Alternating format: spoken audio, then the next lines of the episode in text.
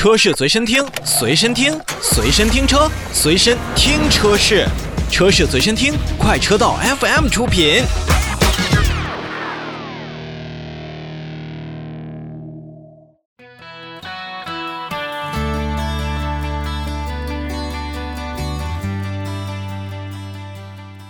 继续来看广州车展上面我们的自主品牌。那长城汽车呢，一直以来是我们最为熟悉的自主品牌之一。不管是在每一届的车展当中呢，我相信不管是长城的联合展台，还是魏品牌的展台，也都会让大家留下非常深刻的印象。之前在北京车展上，像大狗坦克三百，以及之前的成都车展当中的坦克三百，也都是留下了非常非常深的这种印象。之后呢，终于在本届的广州车展当中，我们也是获得了更多的。至于刚才所提到的这样的车型的信息，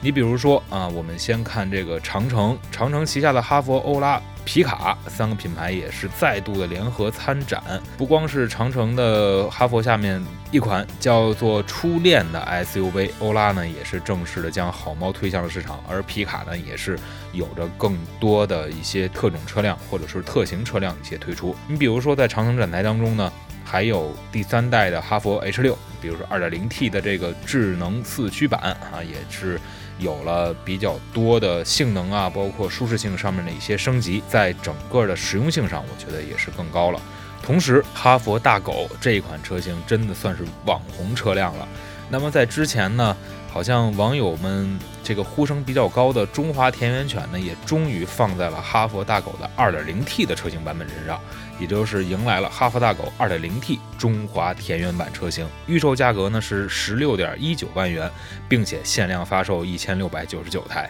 2.0T 的版本的到来呢，实际上。为大狗这个相对来说看起来很硬派的车型带来了更多的一些底气，因为毕竟它在嗯一些运动能力上，包括它在整个的这种动力性能上还是非常不错的。刚才提到的这个哈弗初恋啊，也是给到了一个预售价格。呃，哈弗初恋还是用到了 1.5T 发动机，然后配合的是七速的双离合器变速器。它的预售价格名字也是非常的有意思啊，就是从大一一直到大四，感觉都是跟大学比较沾边的。可能呃，从这种初恋上面，不管是学长还是学姐，可能看起来会都会有一些感触吧。预售价格呢是8.9万元到11.5万元。这款车型首先是外观上设计的还算，呃非常独特，它也是改变了我们看哈弗 H 六啊这样的车型一个前脸的设定。虽说中网呢跟哈弗 H 六现在来说还是有所相同的，但是从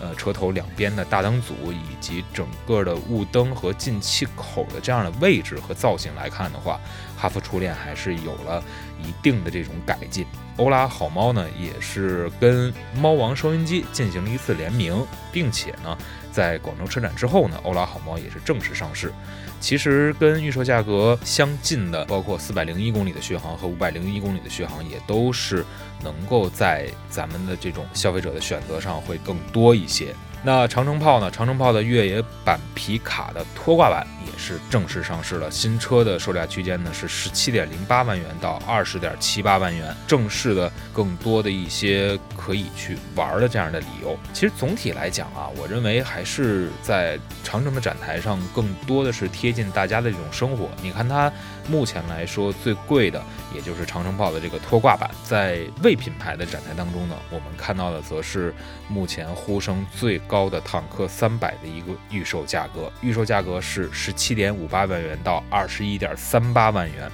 现在呢，大家可以通过这个魏的 App 来进行预定。如果是支付三千元定金的话，那么成功之后呢，将会获得一个专属的提车编号啊。在这个编号当中呢，您会受到更多的一些提车的一个礼遇。在魏的三百上面呢，其实呃，更多的我们是看到的越野的硬派的一些造型，包括它三把锁的一个态度啊。而且呢，从整体的这种时尚感官来讲的话，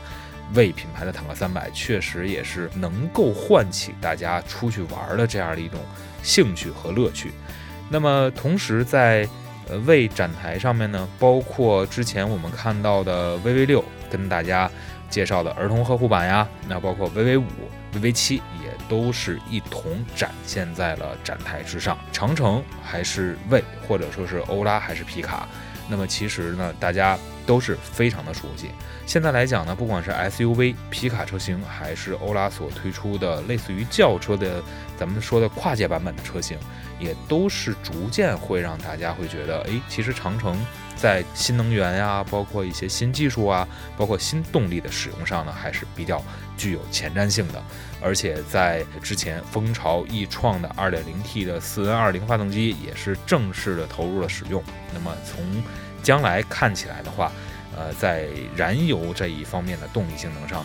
呃，在 2.0T 的加持下呢，会有更多的长城车型来进行搭载，而我们的消费者呢，也除了 1.5T 发动机之外，也会有了更大排量的这样一种选择。